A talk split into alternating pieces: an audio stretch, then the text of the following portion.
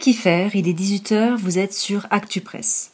Aujourd'hui, c'est le papier exotique qui est au centre de notre reportage. Le papier, c'est le premier support de masse pour l'information, la culture et les échanges dans le monde.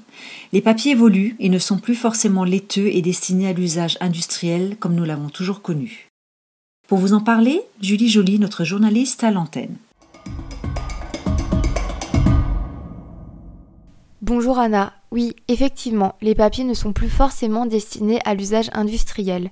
Ils deviennent plus artistiques, plus design et leurs compositions font davantage référence à d'anciennes techniques ainsi que du savoir-faire lié aux traditions de certains pays exotiques. Certains pays exotiques comme l'Afrique ou encore l'Inde utilisent comme matière première le coton, la soie, le bambou ou encore des fleurs locales en guise de décoration.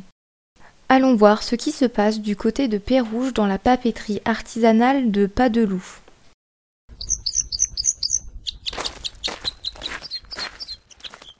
Bonjour, monsieur Bruno Padeloup. En premier, pouvez-vous nous expliquer votre véritable profession? Artisan papetier. C'est le nom exact du métier, on n'est pas beaucoup à le pratiquer. On doit être 6 ou 7 en France à faire vivre encore ce savoir-faire. C'est un savoir-faire qui a complètement disparu à la révolution industrielle, mais qui renaît de ses cendres grâce à une poignée de passionnés au milieu du XXe siècle.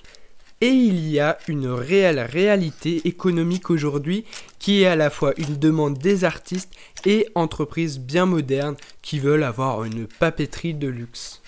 Et qu'est-ce qui vous caractérise des autres papeteries? Alors nous, on fabrique du papier d'art moderne à la main et pas du vieux papier. On a décidé de garder une certaine tradition et savoir-faire de fabrication à l'opposé de l'industrie des papeteries classiques. On a des machines qui sont similaires à celles qu'on pouvait avoir au XIIIe siècle et nous tenons à utiliser des matériaux différents, exotiques comme le lin, le chanvre ou encore le coton. Merci beaucoup Julie pour votre chronique. Retrouvez ce reportage ainsi que tous nos podcasts sur actupresse.fr. Bonne soirée à tous.